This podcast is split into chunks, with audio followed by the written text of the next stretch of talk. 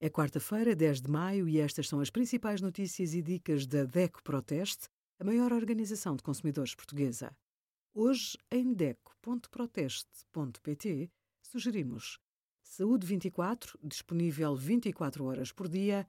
Vodafone é o operador preferido, mas há outros a subir no ranking. E como escolher o melhor crédito pessoal no simulador da DECO Proteste. Uma alergia alimentar não tem cura, embora possa desaparecer ao longo da vida caso surja quando se é criança. A melhor solução passa por eliminar da dieta todos os alimentos a que é sensível.